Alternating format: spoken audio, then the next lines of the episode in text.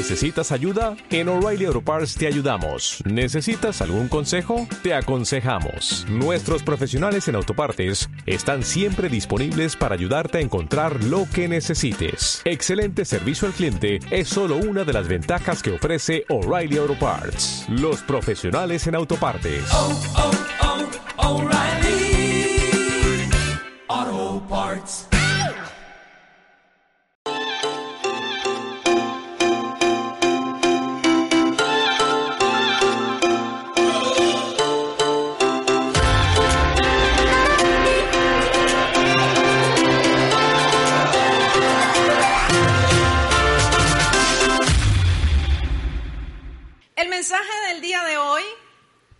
Lo he titulado El cover de tu corazón.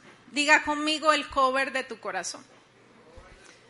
¿Alguien sabe qué es un cover? Esta fundita del celular. Vamos a ver qué es lo que quiere decir el Señor con ponerle un cover a nuestro corazón. Acompáñame por favor a Proverbios capítulo 4, versículo 23. Abra su Biblia conmigo, por favor. Y vamos a leer Proverbios capítulo 4, versículo 23. Y cuando lleguen pueden decir un fuerte amén, por favor. Sobre toda cosa guardada, guarda tu corazón, porque de él mana la vida.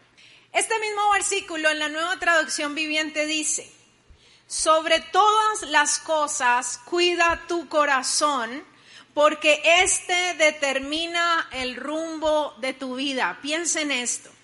El Señor nos da un mandato, sobre todas las cosas cuida que debemos cuidar nuestro corazón y nos da la razón. ¿Y cuál es la razón? Léalo conmigo de la pantalla. Porque este, es decir, el corazón que determina el rumbo de tu vida. Bueno, resulta que actualmente, en el año 2023 que estamos, el celular se ha vuelto algo eh, muy importante, indispensable no es, pero sí es muy una herramienta importante de comunicación en el colegio a veces es necesario, eh, en el ministerio, en la universidad, en el trabajo. En el celular tienes muchas cosas cerca que puedes usar para desarrollar tus labores diarias. Así que el celular es una herramienta importante de comunicación.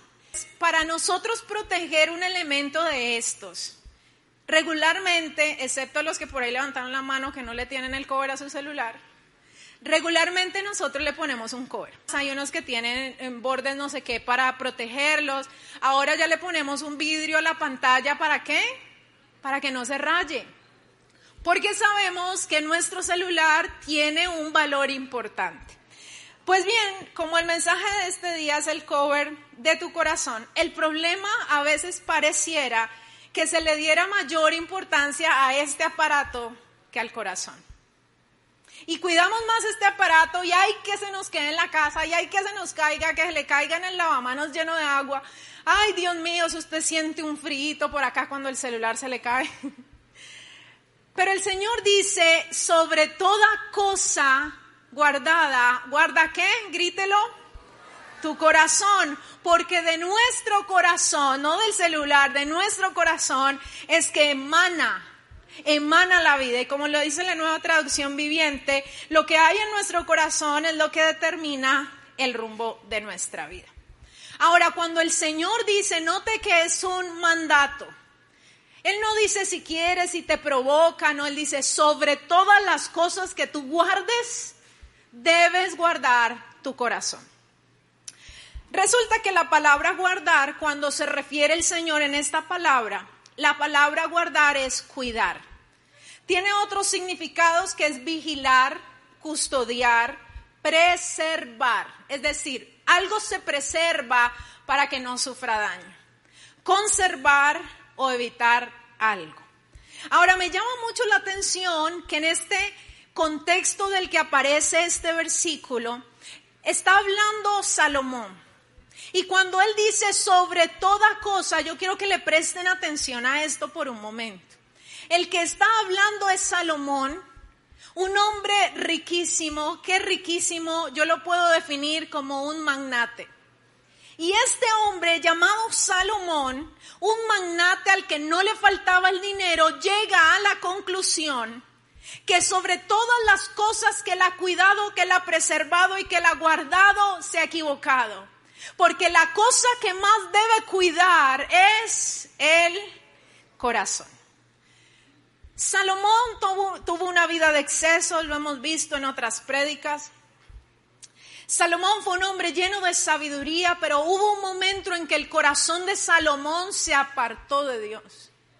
Y yo no sé en qué momento de la vida de Salomón, en esos altos y bajos que tuvo, llegó a este pensamiento, a esta conclusión.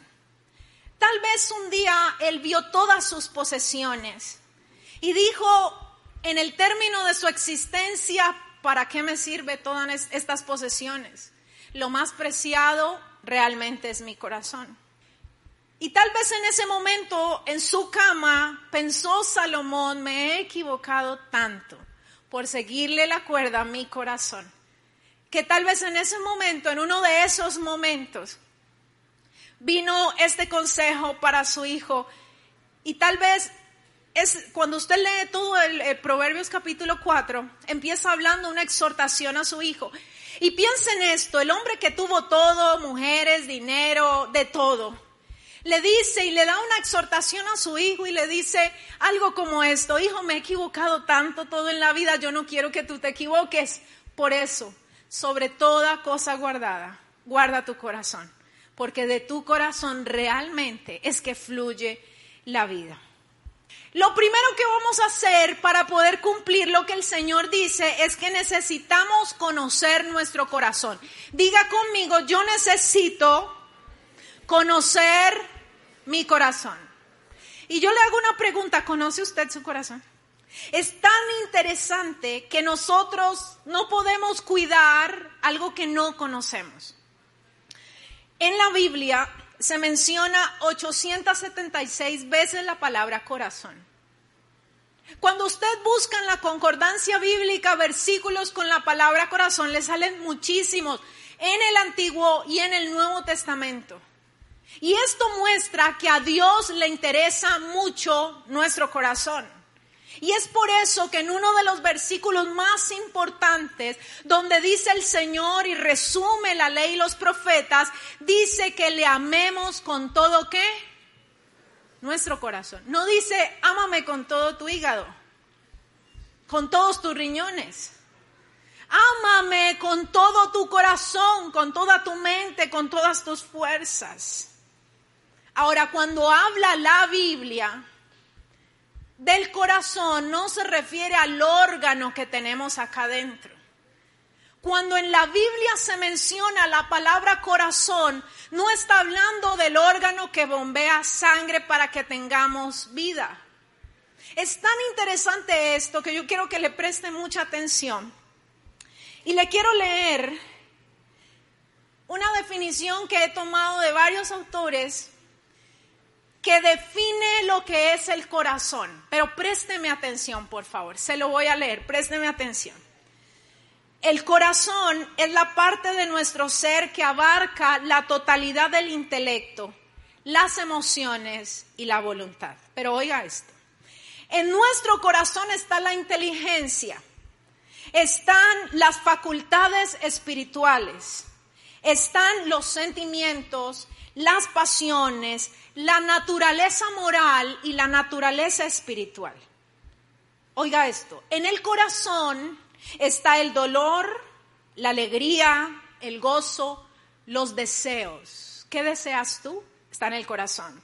Los afectos, las percepciones, los pensamientos, el entendimiento, la capacidad de razonar, en el corazón está la imaginación, la conciencia, el propósito, tu voluntad, la fe, el ánimo, la alegría, el amor, la conciencia, lo que hacemos, lo que somos y lo que decidimos está en nuestro corazón. Ahora usted ya entiende por qué el Señor dice que del corazón fluye la vida. Que del corazón depende cómo te va en la vida, qué es lo que vas a recibir, porque en el corazón, a la luz de la Biblia, está todo el, contenido del ser, lo que hacemos, lo que somos y lo, y lo que decidimos. ¿Cómo no lo vamos a guardar? Quiero enseñarles algo. En Génesis 4 habla de la, al inicio del Génesis, de la caída del hombre y de la desobediencia de Adán y de Eva. Resulta que la desobediencia de estos dos personajes alcanzó a la raza humana con una serie de consecuencias traumáticas. Y una de esas consecuencias de la desobediencia de Adán y Eva fue que el corazón se llenó de maldad. Diga conmigo, el corazón se llenó de maldad. Entonces, después de la caída, de que llegó el pecado a la raza humana, el corazón se daña y se llena de maldad y es por eso que después de la desobediencia empezamos a ver en el Génesis homicidios y todo y la torre de Babel y rebeldías y el pueblo que murmura y todo lo demás el corazón se dañó. Y llega un momento en que cuando leemos en el Antiguo Testamento las historias bíblicas, yo creo que usted puede ver cómo en muchas ocasiones el corazón tenía un tinte de maldad muy profundo.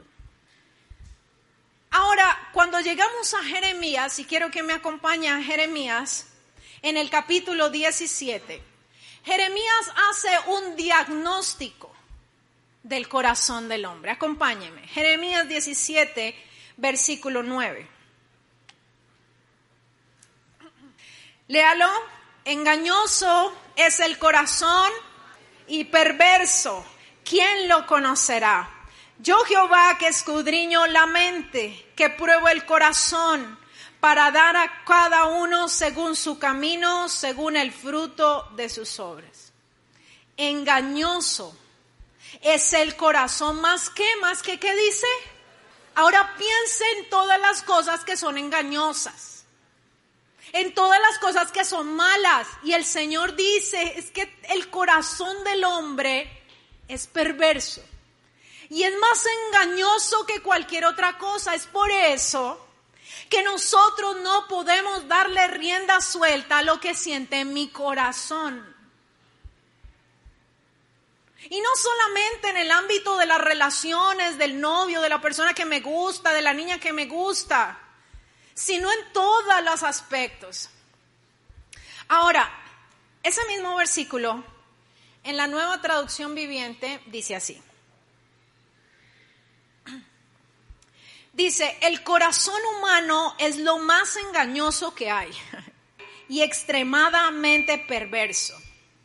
¿Quién realmente sabe qué tan malo es?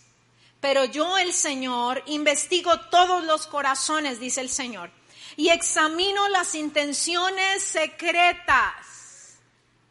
A todos les doy la debida recompensa según lo merecen sus acciones. Ay, ay, ay. ¿Entendió lo que leyó? Ahora, hay algo importante en la definición de Jeremías del corazón. Usted que pensó que tan lindo el corazón. Jeremías el profeta llega a la conclusión y dice, el corazón del hombre es engañoso, es perverso más que todas las cosas. ¿Quién lo va a conocer? ¿Por qué? Porque nosotros los seres humanos tenemos una dificultad. ¿Sabe cuál es la dificultad? Que a veces ni siquiera sabemos lo que hay en nuestro corazón. Y es por eso que el Señor dice, ¿quién lo conocerá? ¿Quién realmente sabe qué tan malo es su corazón? Si yo te pregunto, ¿tu corazón es malo? Ay, no, pastora, no. Y a veces la avaricia que has sentido, el orgullo, la falta de perdón, todos esos malos sentimientos, esas ganas de tirarte por la ventana de acabar con tu vida, esos sentimientos de venganza, de hacerle sentir al otro o a la otra el dolor que me hace sentir. Ah, es muy lindo tu corazón, ¿no? A veces ni siquiera nos damos a la tarea de revisar nuestro corazón porque estamos ocupados en otras cosas. Pero dice, oiga esto el versículo 10, yo el Señor dice, Investigo todos los corazones y los examino. Y el Señor sabe las intenciones secretas. ¿Por qué? Porque no hay nada que le podamos esconder a Dios. ¿Alguien se alegra por eso? No hay nada que le podamos esconder a Dios. Él lo sabe todo y qué bendición que lo sepa todo. Qué bendición que el Señor nos conoce, porque tenemos a alguien en quien podemos confiar y decirle, Señor, estoy sintiendo este mal deseo, estoy sintiendo este mal pensamiento y el Señor lo sabe. Y entonces el Señor te ayudará y traerá pureza y limpieza a ese corazón sucio que la necesita. Alguien dice amén. Él es bueno. Él es el que nos ayuda a tener un buen corazón. El Señor examina las intenciones secretas, pero note lo que dice en esta versión. A todos, dice, les doy la debida recompensa, según lo que merecen sus acciones. Esto no es, ah, yo siento lo que siento, pienso lo que pienso, a mí no me interesan las demás personas, si les hago daño o no, a mí lo que me interesa es cómo yo esté y no. Resulta que como a Dios sí le interesa tu corazón y como Dios lo conoce, dice la Biblia que el hombre mira lo que está delante de sus ojos, pero el Señor que ve el corazón. Entonces el Señor dice, ok, hay un mandato y el mandato cuál es, guarda tu corazón.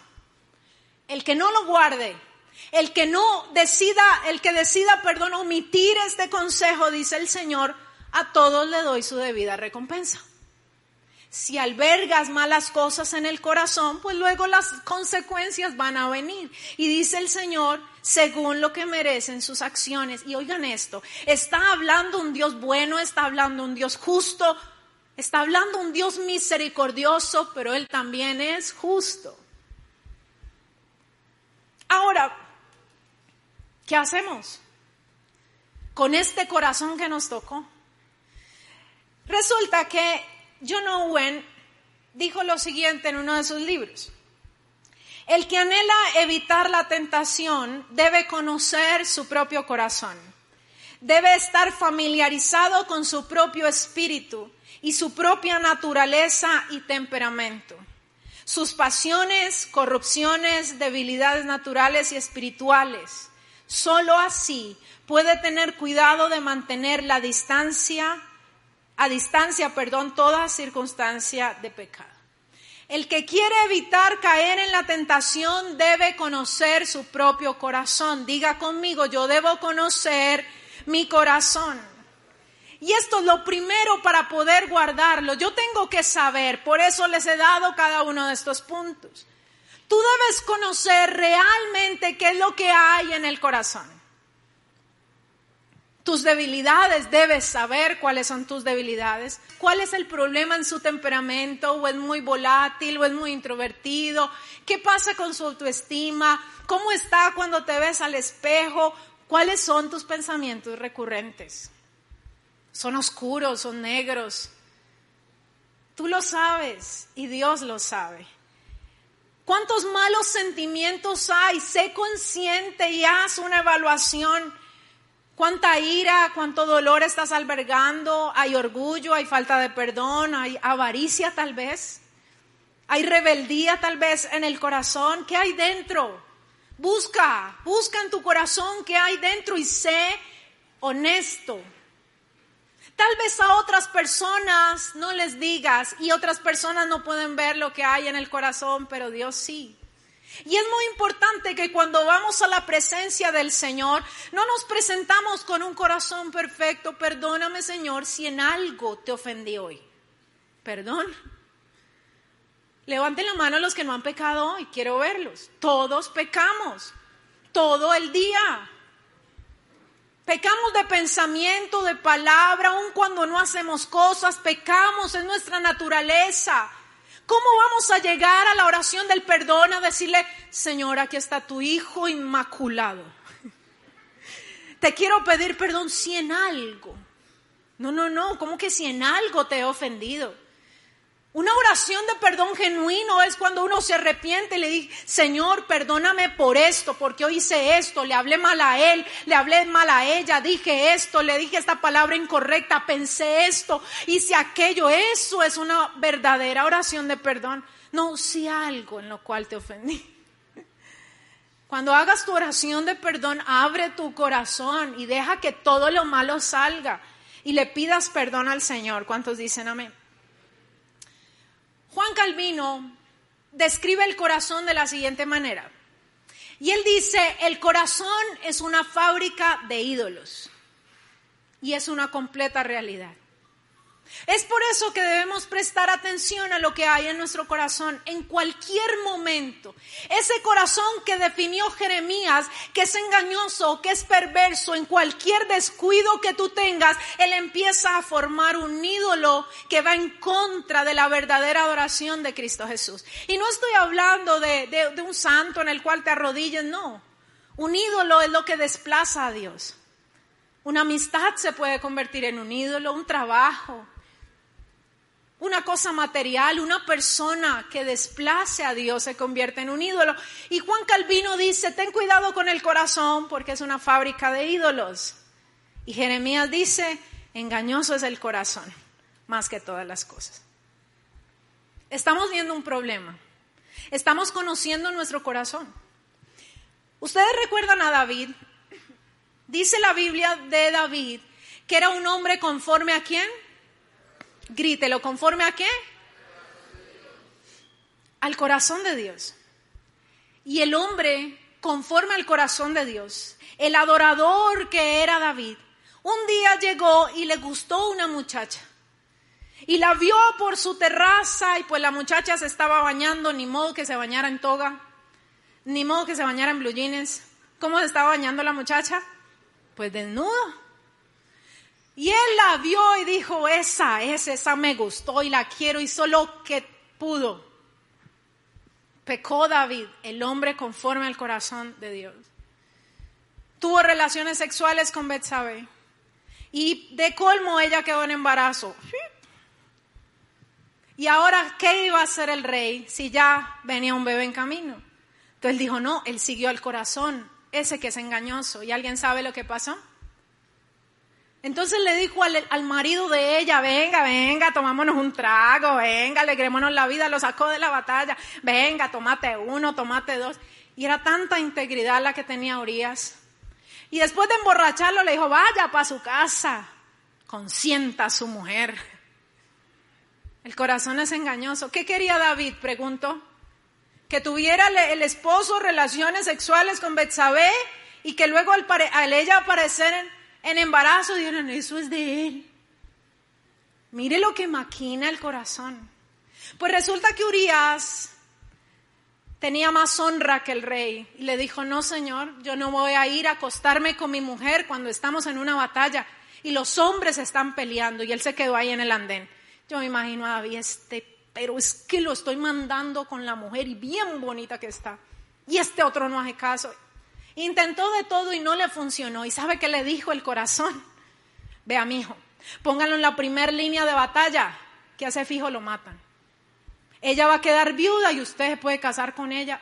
Claro, claro, el corazón es engañoso, perverso más que todas las cosas.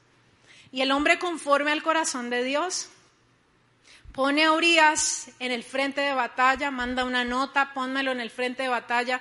Los primeros siempre morían. Y Urias murió con honra en la primera línea de batalla y nunca se dio cuenta del engaño de David y de su mujer. Pero Dios sí. Diga conmigo, Dios sí. Dios sabía lo que había hecho el hombre conforme al corazón de Dios. Después fue por Betsabé, mandó el Porsche por Betsabé. Se unió con ella, pero resulta que vino una consecuencia de su maldad y de su pecado. ¿Y alguien sabe cuál fue la consecuencia? El niño murió. Él rogó, lloró, pataleó, estuvo en ceniza, silicio, pidió misericordia y el niño murió. Porque hay cosas que Dios nos perdona. Claro que sí. Bendito sea el Señor. Pero cuando hacemos cosas malas, Dios nos perdona, pero a veces eso sigue trayendo una consecuencia que duele. Y es por eso que el Señor dice, oye, oye, tu corazón es engañoso, no le hagas caso, quiero evitarte el dolor. Tan lindo el Señor, ¿cierto? Es que a veces somos tan cabezones que no le hacemos caso. Y David, un hombre conforme al corazón de Dios, pecó. Dios le envía un profeta le habla porque él no, no caía en cuenta del pecado que había hecho. Y David se arrepiente y alcanza la misericordia del Señor. Pero hay algo que nosotros debemos saber. Y es que si nos dejamos guiar por los impulsos de nuestro corazón, perdemos. Si no hacemos caso a la voz de Dios, en lugar, preferimos la voz de nuestro corazón, nos vamos a equivocar. Y eso va a doler y va a traer consecuencias que pueden durar años, consecuencias que lastiman. Pero Dios quiere evitarte el dolor, quiere evitarnos el sufrimiento. Basta con que hoy levantes tu mano y digas, Señor, yo quiero que me enseñes a cuidar mi corazón y yo quiero que me ayudes para poder cuidarlo todos los días y no la quiero embarrar. Y Dios es tan maravilloso que nos ha dado una ayuda enorme para guardar nuestro corazón. Joven, sobre toda cosa guardada, hoy debemos decidir guardar nuestro corazón. ¿Cuántos dicen amén? Dale un fuerte aplauso al Señor, por favor.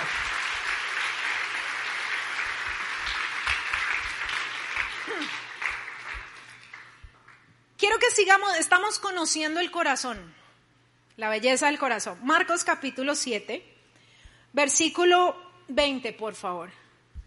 Marcos 7, 20. Pero decía que lo que del hombre sale, oiga esto, lo que del hombre sale, eso contamina al hombre. Porque de dentro del corazón de los hombres que sale los malos pensamientos, los adulterios, las fornicaciones, los homicidios, los hurtos, las avaricias, las maldades, el engaño, siga, la laxivia, la envidia, la maledicencia, siga, siga, la soberbia, la insensatez, todas estas maldades, ¿de dónde salen? De dentro y contaminan al hombre. El Señor da esta enseñanza y usted lo puede leer versículos antes porque resulta que los discípulos de Jesús no se lavaban las manos antes de comer, pero no porque en ese tiempo no sabían nada de los parásitos y las bacterias ni nada, era un tema netamente ritual. Y ellos indignados, ¿y por qué tus discípulos no se lavan las manos? Y el Señor dice, no le ponga cuidado si no se lavaron las manos. Es que el problema no está en las manos sucias con las que cogieron el pan. El problema realmente es lo que hay en su corazón. Y el Señor se despacha con esta palabra y dice, es que de dentro, del corazón es que salen todas estas maldades. Todas estas maldades y lo que sale del corazón es lo que contamina al hombre. No solamente contamina al hombre, sino que contamina a los que están a mi alrededor. Entonces, podemos definir lo siguiente. Hay un corazón malo, engañoso. Estamos sucios de los actos de nuestra voluntad y los designios de nuestro corazón y necesitamos ser perdonados por Dios y limpiados. ¿Alguien está de acuerdo con eso?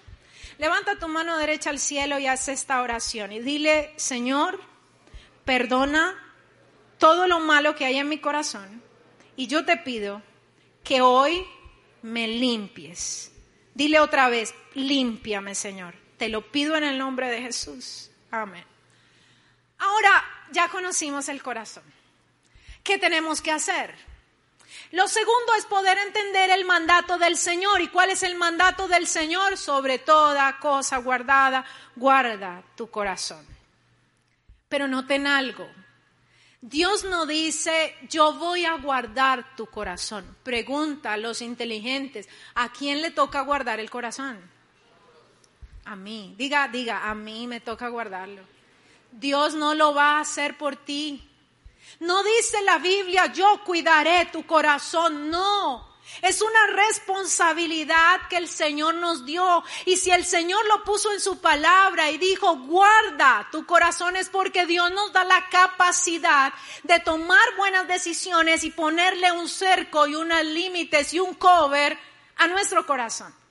No es algo que le compete a Dios, es algo que nos compete a nosotros. Ahora, lo maravilloso de todo es que cuando Dios nos pide algo, nunca nos deja solos. Diga conmigo, yo no estoy solo. Nunca el Señor te deja solo con algo tan difícil como es que hacemos con este corazón tan malvado y perverso. Quiero mostrarle este versículo que es lleno del amor de Dios. Acompáñeme a Ezequiel capítulo 11, por favor. Ezequiel capítulo 11, versículo 19 al 20. Y les daré un corazón y un espíritu nuevo. Diga conmigo nuevo. Pondré dentro de ellos y quitaré el corazón de qué? De piedra, aleluya. De en medio de su carne y les daré un corazón de qué? De carne. Para que anden en mis ordenanzas y guarden mis decretos y los cumplan y me sean por pueblo y yo sea a ellos por Dios. ¿No se alegran por eso? El Señor dice, les voy a dar un espíritu nuevo. Voy a poner dentro de ellos un espíritu nuevo y voy a quitar ese corazón de piedra que describía Jeremías. Ese corazón duro, ese corazón insensible, ese corazón rebelde, ese corazón que, uy, voy a quitar ese corazón de piedra y voy a poner en su lugar un corazón de carne. ¿A qué se refiere? Un corazón sensible a mi espíritu. Vaya conmigo a Ezequiel 36, 26, por favor. Os daré corazón nuevo. ¿Alguien dice amén? Y pondré espíritu nuevo dentro de vosotros. Y quitaré de vuestra carne el corazón de piedra. Y vuelve y dice, y os daré un corazón de carne y pondré dentro de vosotros mi espíritu con E mayúscula y haré que andéis en mis estatutos y guardéis mis preceptos y los pongáis por obra. Este corazón salvaje, este corazón indomable solo lo puede domar el Señor. Y bendita sea su misericordia que el Señor dejó su palabra y su promesa y envió al Espíritu Santo y ha quitado el corazón de piedra de todos nosotros y ha puesto un corazón de carne sensible a su voz y nos ha llenado con el Espíritu Santo porque para que tengamos un corazón nuevo. Alguien alaba al Señor por eso. Yo de usted le daba el mejor de los aplausos. Él ha cambiado nuestro corazón de piedra.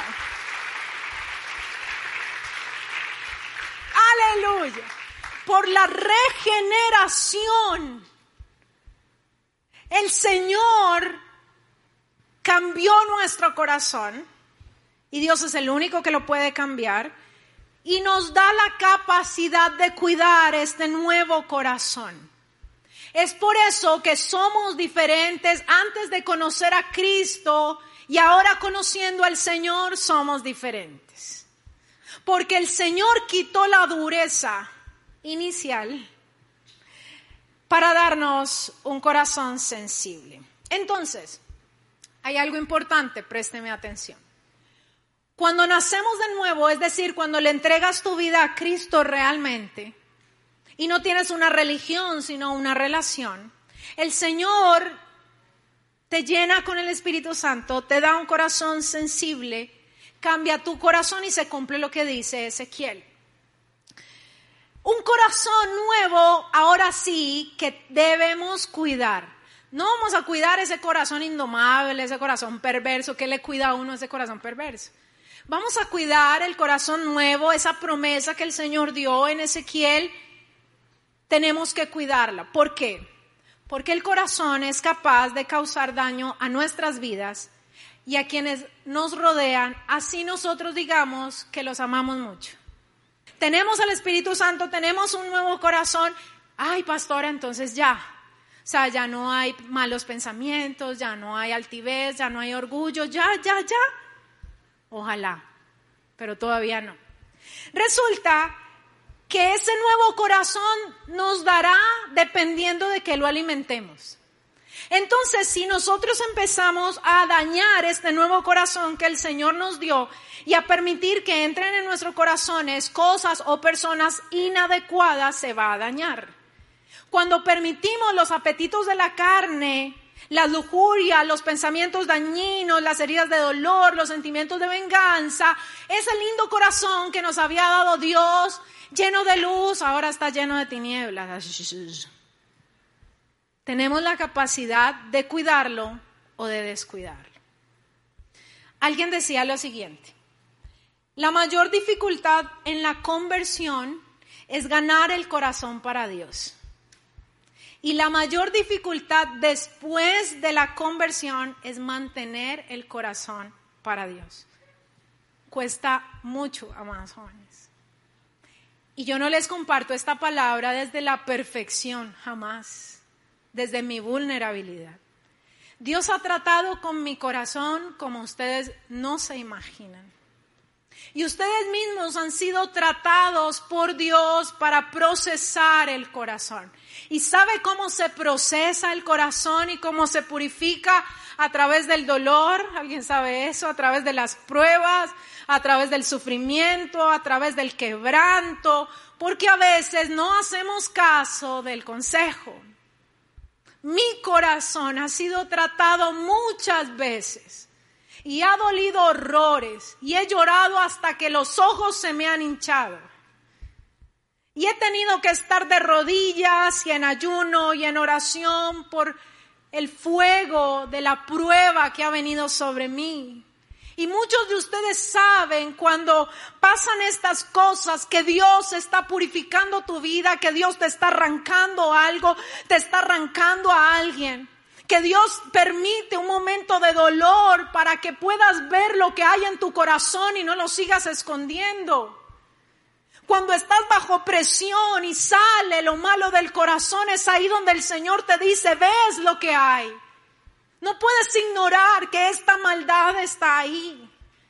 Y hemos pasado por situaciones difíciles. Yo he pasado por situaciones muy duras. Pero le doy gracias a Dios porque en medio de esas pruebas el Señor me ha mostrado las cosas que yo debo cambiar en mi corazón. Y de rodillas le he dicho al Señor, perdóname, yo renuncio a esto y cámbiame. ¿Alguien sabe de lo que estoy hablando? Es necesario el dolor para cambiar. Es necesario renunciar, es necesario morir, es necesario saber lo que hay en nuestro corazón para poder decirle, Señor, cambia mi corazón. Por allá en el Salmo 51, este mismo David, conforme al corazón de Dios, que cometió adulterio, que mató a un hombre, que mintió, que todos los pecados en combo. Por allá en el Salmo 51, eh, el título en la, en la Biblia dice, al músico principal, Salmo de David, cuando después que se llegó a Betsabé, vino el profeta Natán a verlo. ¿Alguien conoce la historia? El profeta Natán le da una historia. Y el, ¿quién fue ese malvado que le robó la oveja? Ese eres tú y tu pecado habla por ti. Y este hombre que había pecado dice lo siguiente en el Salmo 51.10. No, en el Salmo 51.1. Ten piedad de mí, oh Dios, conforme a tu misericordia, conforme a la multitud de tus piedades, dice David, borra mis rebeliones. Lávame más y más de mi maldad y límpiame de mi pecado. Versículo 10. Crea en mí, oh Dios, un corazón limpio y renueva un espíritu recto dentro de mí. No me eches de delante de ti y no quites de mí tu santo espíritu. Alguien dice amén a la palabra. Solo los que han sufrido el dolor del pecado en sus vidas, el dolor de estar lejos, el dolor de querer buscar a Dios después de pecar y no lo hallas, sabe de lo que está hablando David. Pecar es muy fácil, supremamente sencillo. Pero como yo siempre digo, un cristiano jamás disfrutará el pecado. Un cristiano verdadero jamás disfrutará el pecado. Mientras peca, está pensando que está fallando a Dios.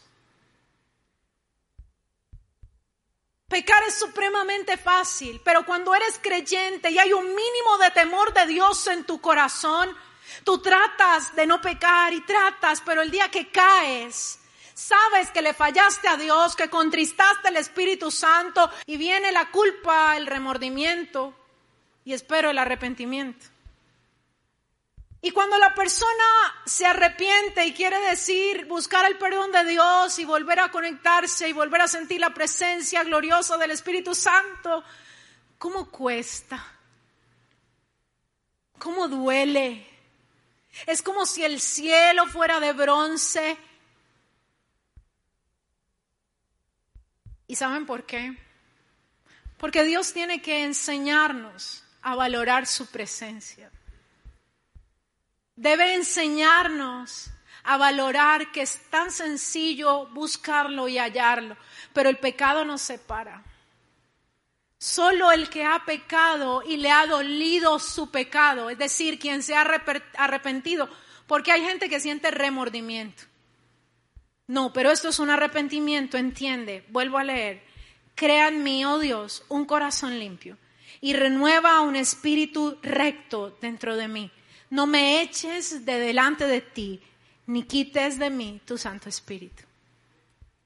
Yo no sé si usted logra entender esto, pero en el tiempo de David el Espíritu Santo venía de forma ocasional. David no disfrutó lo que nosotros hoy disfrutamos, no. Ahora sí, David, piensa en esto tenía una experiencia con el Espíritu Santo ocasional y clama de esta forma y le dice, te ruego, no quites de mí tu Santo Espíritu. Yo me imagino que él dijo, quítame lo que sea, pero no me quites tu presencia. ¿Usted se imagina si David estuviera en este tiempo y hubiera pecado igual?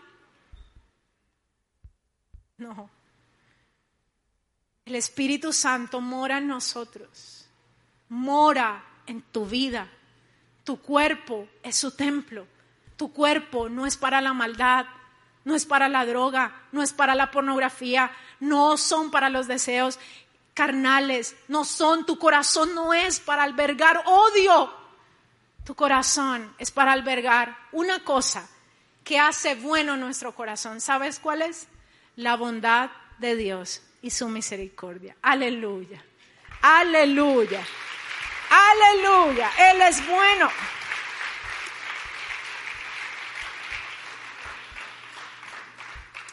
¿Qué tal nuestro corazón? Ahora, ¿cómo lo cuidamos? Ya entendemos que era perverso, pero por ese sacrificio de Jesús, el Señor nos dio un nuevo corazón pero si permitimos malas cosas, otra vez vuelve la perversidad a nuestro corazón, la terquedad, el orgullo, la avaricia, los malos pensamientos. ¿Cómo cuidamos nuestro corazón para mantenerlo limpio, como el salmista dijo? Quiero que volvamos, por favor, a nuestro texto base. Proverbios capítulo 4, 23 al 27, por favor. Dice, sobre todas las cosas, cuida tu corazón porque este determina el rumbo de tu vida. Evita toda expresión perversa. Aléjate de las palabras corruptas. Mira hacia adelante y fija los ojos en lo que está al frente de ti. Traza un sendero recto para tus pies. Permanece en el camino seguro. No te desvíes. Evita que tus pies sigan el mal. En estos versículos encontramos el mandato de Dios cuida tu corazón. Nadie lo va a cuidar por ti. Nadie va a hacer ese trabajo por ti. El que tiene que ponerle un cerco al corazón eres tú. Ahora, esto no quiere decir, entonces, yo no voy a dejar que me hagan daño. Yo por eso a metros con todo el mundo. No, yo no vine aquí para ser amigos. Entonces, no es bloquearse. No es, ay no, entonces yo cierro los ojos, ay no, todo es pecado, no, no es meterse en una burbuja, no, no, no.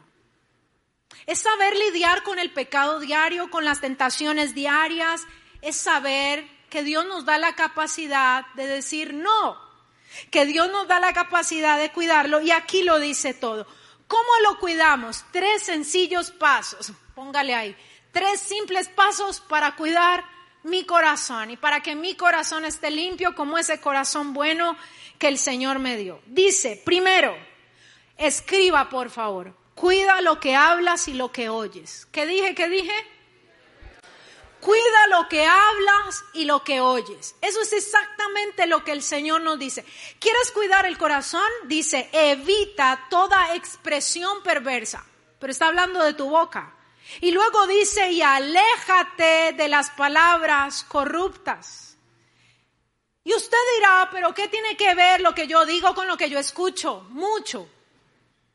Usted se sabe un versículo que dice, las malas conversaciones que corrompen las buenas costumbres. Pues resulta que de tanto tú estar expuesto a conversaciones perversas, a conversaciones venenosas, verdes, amarillas y demás, de deleitarse, entre comillas, en esas conversaciones, de ser uno igual a los demás, terminas hablando igual.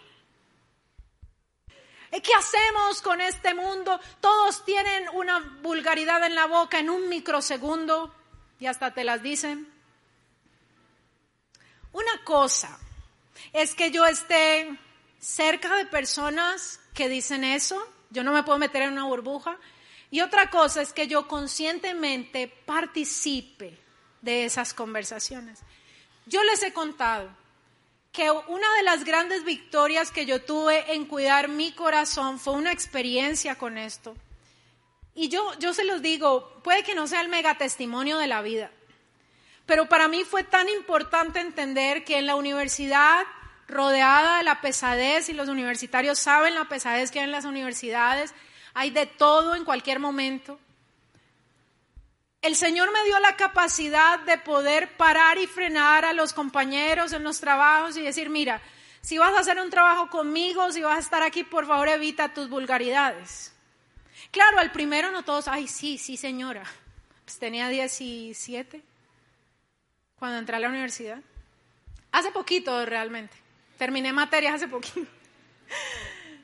Y yo tener el carácter de decir, ok, yo estoy en este grupo, pero ustedes calladitos se ven más bonitos, porque es que hay una autoridad que me reviste. El Espíritu Santo habita en ti y es mayor el que está en ti que el que está en el mundo. ¿Cómo los demás va a poner, van a ponerte condiciones a ti cuando tú eres el hijo y la hija de Dios? Yo soy la que pongo condiciones porque en mí está el Espíritu Santo. Ah, querían estar conmigo, que pues entonces sin vulgaridades, porque hacían chistes de Jesús, porque se burlaban de mí, y ellos sabían que si empezaban, yo no iba a pelear con nadie, yo no le iba a decir, diablo, estás endemoniado, no, yo cogía mi bolsito, mis libros, hasta luego muchachos. Ah, que me dijeran que cosa un solo, que, que soy un hongo, que tan antipática, me importa. No me importa lo que digan los demás porque yo quería agradar a Dios. Toda la carrera, todos sabían que yo era la cristiana del curso. ¿Saben en tu curso, en la universidad, en tu trabajo, que tú eres el cristiano y la cristiana? Todos sabían. Y fue tanta la unción y el respaldo del Señor que cuando estaba en un grupo y a alguien se le salía una vulgaridad, yo les he contado, inmediatamente me volteaban a venir y decían, perdón, Perdón, perdón. ¿Quién hace eso? Yo no. El Espíritu de Dios en ti.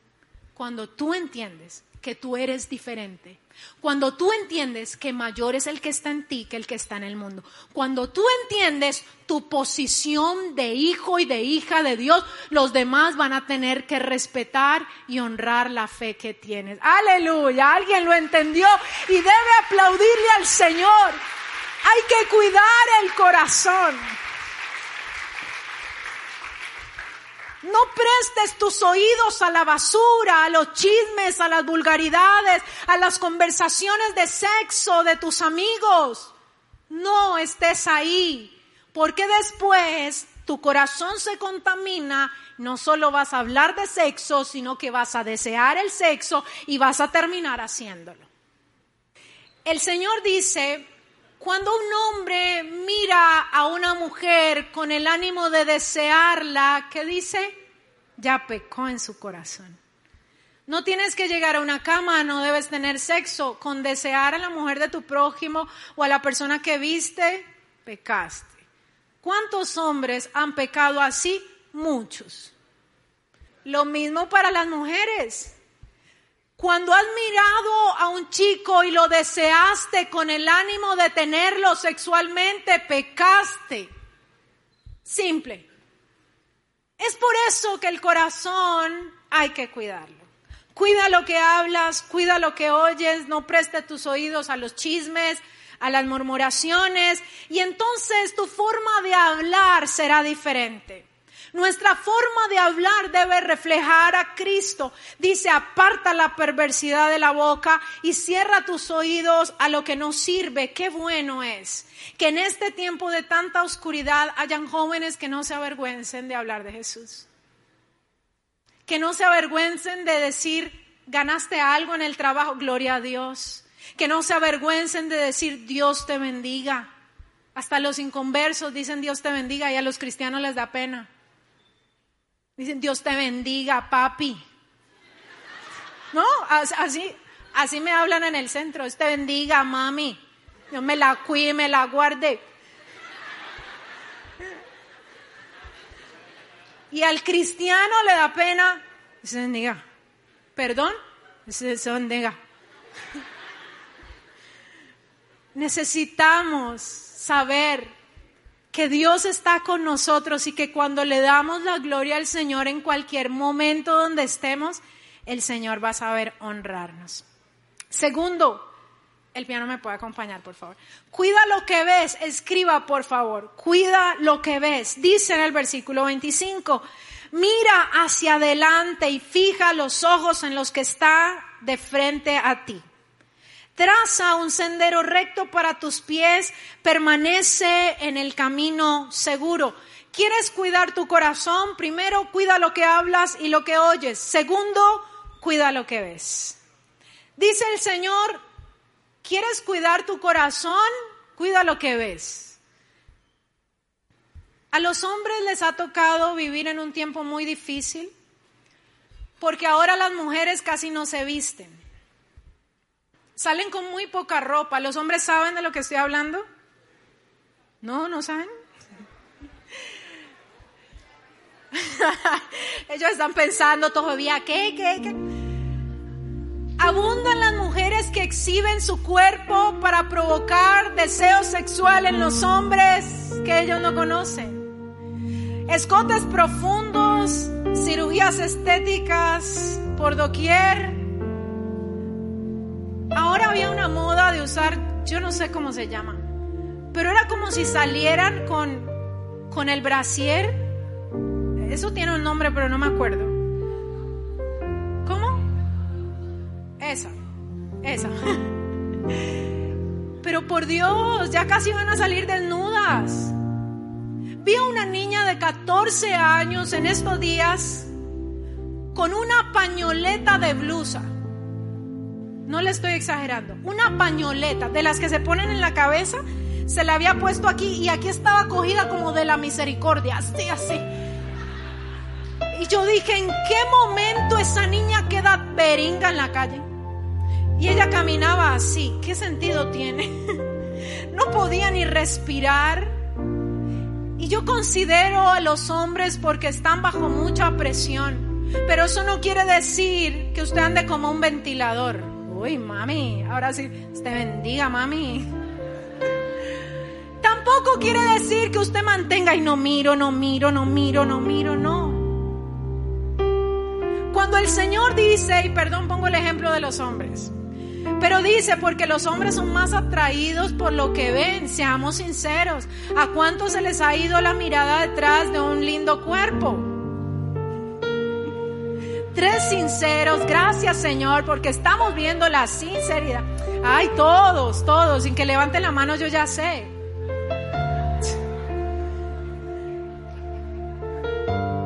Algunos casados le han metido codazos como que, ¡eh!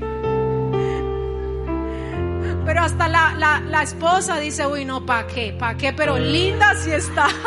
ella no pierde su estilo, ella no pierde, no, no, sí, linda, sus zapatos, él no está mirando, sus zapatos están lindos.